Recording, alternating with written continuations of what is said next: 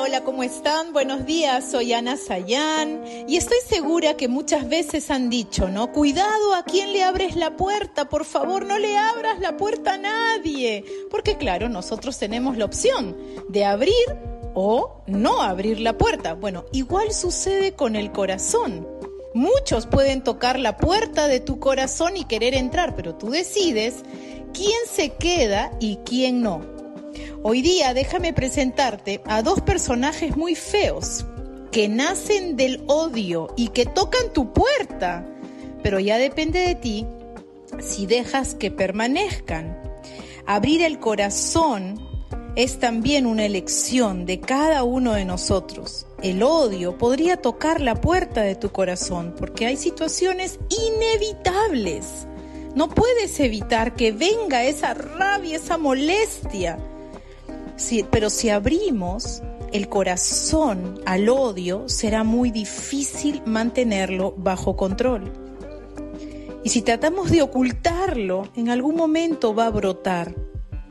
Yo quiero que sepas que este personaje se transforma en rencor y el rencor tiene por naturaleza el deleitarse en hacer sufrir y ver sufrir a los demás y la malicia también. La malicia desea naturalmente lastimar, enfadar, frustrar a otros con actos vengativos.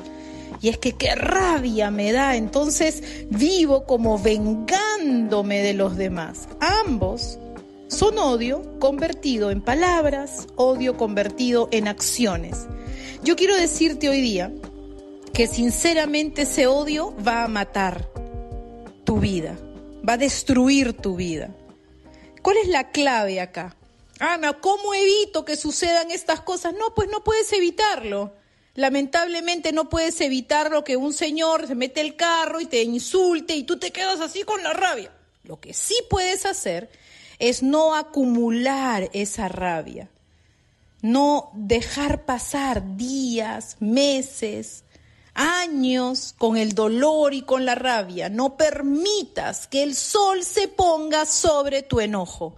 Probablemente muchos en este momento están diciendo o sienten que su enojo está justificado y que debe revivirlo, recordarlo y mantenerlo. Entonces, nadie dice que lo que te hicieron estuvo bien. Yo lamento profundamente por la situación por la que has pasado.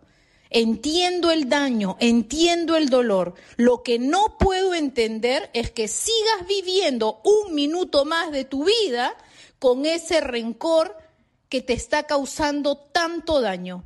¿Acaso no te das cuenta que el hecho de recordar, de revivirlo, de mantenerlo es una mentira? Lo único que hace es te va a mantener con la herida abierta. Entonces, si ahorita tú dices, Ana, pero tengo la herida abierta, ¿qué hago? Bueno, ahí ya viene la decisión maravillosa. No lo puedes comprar en una farmacia, pero hay un ungüento, un ungüento que es perfecto para estos casos. Es el ungüento del perdón, del amor y de la paz. Sin este ungüento, todos los días, entonces probablemente esa herida va a salir la costra, pero se va a volver a abrir y te va a acompañar por años. Decide de una vez ponerle ese ungüento para que puedas disfrutar de verdadera libertad, de verdadera paz. Estamos juntos, activando valores.